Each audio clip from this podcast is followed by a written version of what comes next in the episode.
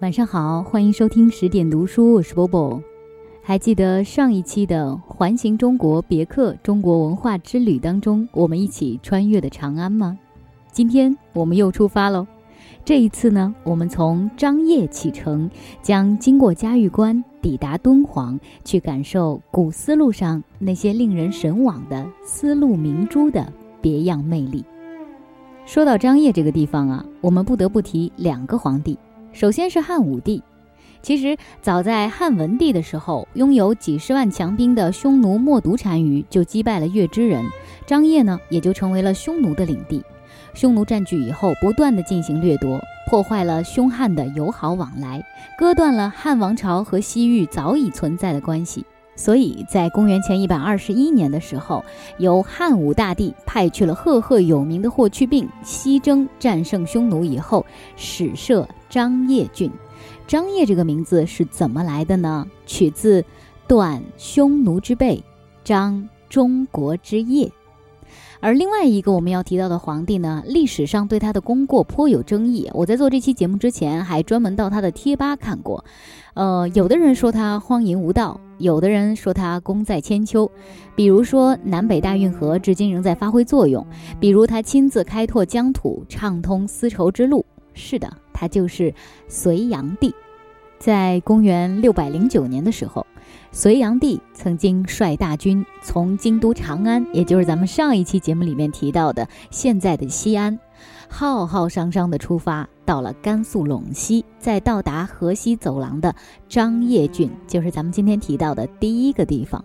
他在这里呢会见了西域二十七国的君主和使臣，还亲自举办了规模盛大的国际商品交易会，号称万国博览会。所以说，呃，咱们现在的世博会的原型啊，应该就是从这儿来的。那个时候啊，张掖就成为了全国最大的国际交易市场。那么，为了炫耀隋帝国的繁荣呢，隋炀帝就命令河西一带的侍女聚于张掖。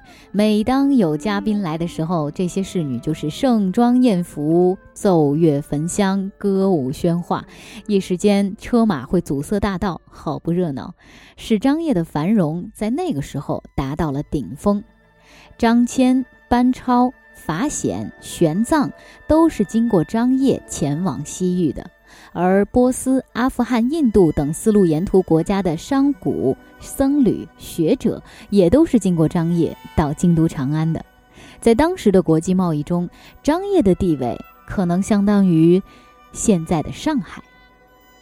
跟随着环形中国的车队呢，我们继续会往西，经过天下第一雄关嘉峪关以后，来到令人神往的古丝绸之路上的明珠——敦煌。如果说我们此前所讲的古丝绸之路主要都是经济的交流的话，那么在敦煌所见的一切就会让我们感叹这条古丝绸之路的文化交流。敦煌呢是中原王朝和少数民族政权的中间地带，这一个特征决定了古代敦煌是汉族与多个少数民族杂居的地区。中国、印度、希腊和伊斯兰文化都在这里相遇。敦煌也是艺术的殿堂，那些四到十一世纪的壁画或者石雕，往往会给人非常震撼的艺术感受。尤其我们要提到敦煌莫高窟，它是全国也是世界上保存规模最大、最完整的一处石窟艺术遗存。它不仅对研究中国古代美术史具有重要价值，还为研究音乐舞蹈史以及古代生产、生活与衣食住行等各个方面都保存了珍贵的图像材料。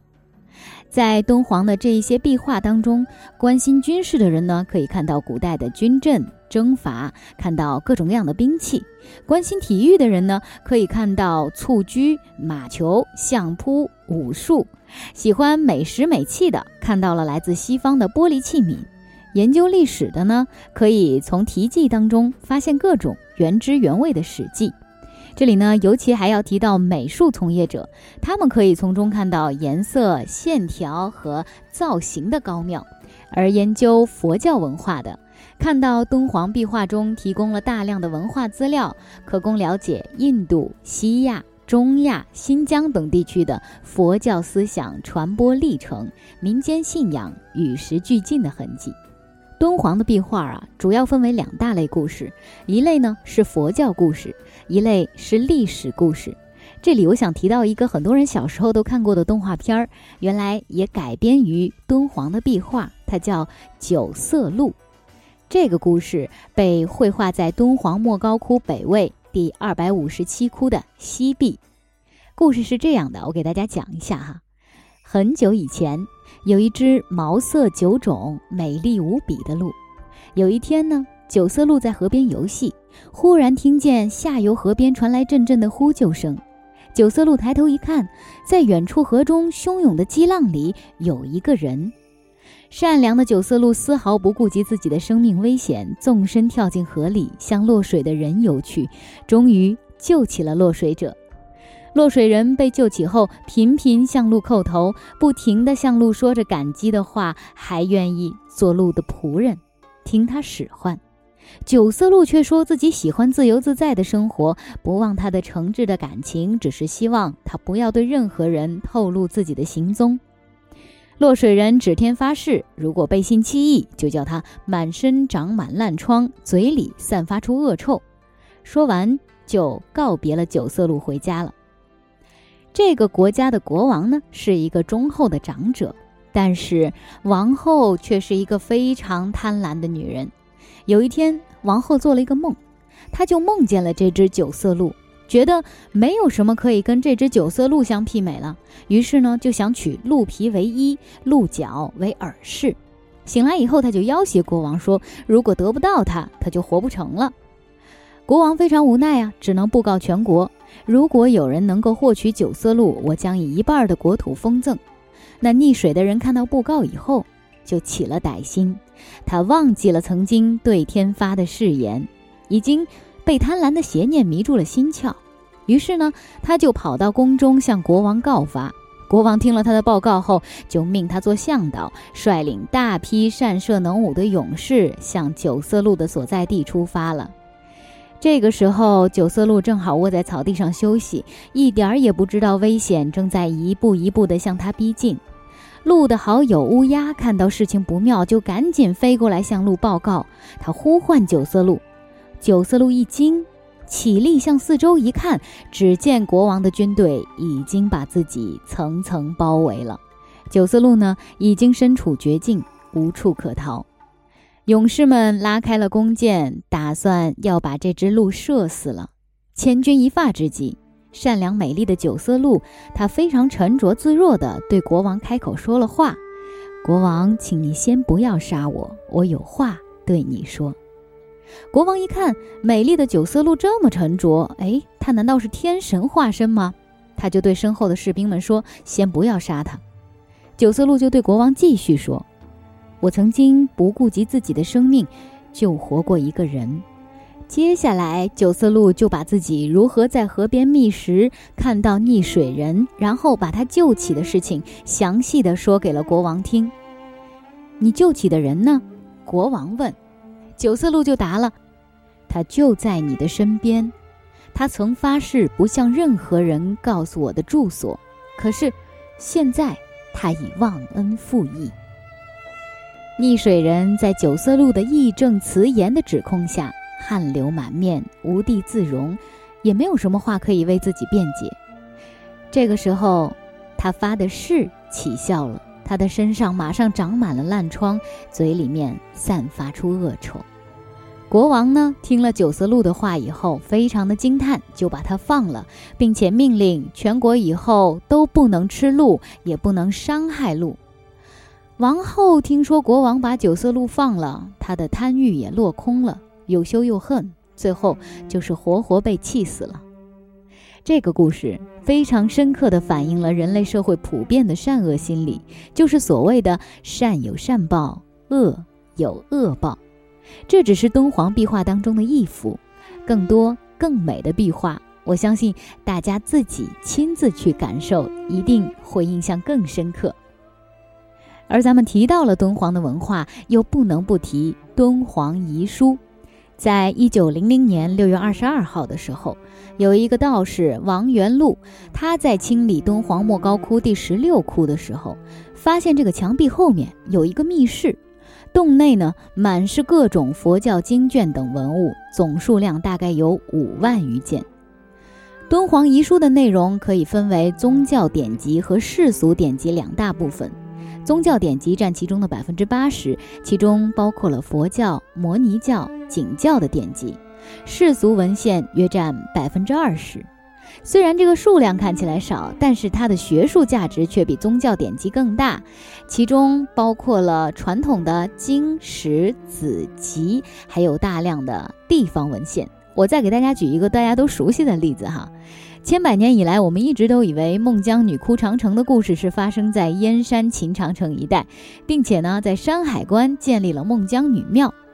但是近期，人们就在这一批敦煌文献当中发现了很多种孟姜女故事的记载。学者们把英国国家图书馆和中国国家图书馆的敦煌遗书残片缀合以后，惊奇地发现。原来传说中孟姜女哭倒的长城，竟然是包头境内的秦长城。当然啦，这只是敦煌遗书其中一部分的记录。在敦煌这些如今散落在世界各地的文书里面，还有关于古代数学、天文、地理、文字、艺术等生活方方面面的记载。随着敦煌遗书的被修复，相信会有更多的谜题被揭开。走过敦煌，我们就要开始吟诵王之涣的那一首《羌笛何须怨杨柳，春风不度玉门关》了。据统计，仅仅在唐诗中写到玉门关的就有一百二十七首。为什么唐代的边塞诗人会特别喜欢玉门关呢？因为他们的汉代情节非常的严重。我们在今天节目的一开始也说到，汉代就有匈奴的侵扰。而唐代的时候呢，有突厥和吐蕃的威胁，但是在汉代的时候，涌现出了特别多的大将，比如说像卫青、霍去病、窦固、窦宪等等，能显示出汉代军事的神威。尤其是班固，他有投笔从戎的故事，唐代的文人当然是非常仰慕的。所以，我们再总结一下这一条古丝绸之路。它留下的是经济的繁荣、文化的光辉，当然也留下了很多英雄的传说。好了，今天的这一段行程就为大家讲到这儿了。我们新浪微博上的话题“丝绸之路关我神马事”依然在进行中，请大家前往新浪微博关注这个话题，并且艾特十点读书 Bobo 参与讨论，就有机会获得《环形中国别处是归客》图书一本。此前有参与活动的幸运听众呢，也可以到我的微博上找找看有没有自己获奖的名字。环形中国别克中国文化之旅是去年开始第一次启程的，在四个多月的旅途当中呢，车队曾经途经国内十余个省市自治区，总计行驶超过一万两千公里。今年环形中国车队重新走古代丝绸之路和海上丝路的起点，也将继续携手 NGC 美国国家地理频道推出 Route Awakening 环形中国系列纪录片第二季。环形中国“一带一路”这个纪录片啊，将沿途的壮美河山和灿烂的千年文明传递给观众。下一程，我们将跟随环形车队继续探访神秘的楼兰古城，深入西域腹地。到时候，相信会有更多精彩与大家分享哦。晚安。在那遥远的地方，有位好姑娘。人们走过了她的帐篷，都要回头留恋的张望。他那粉红的笑像红太。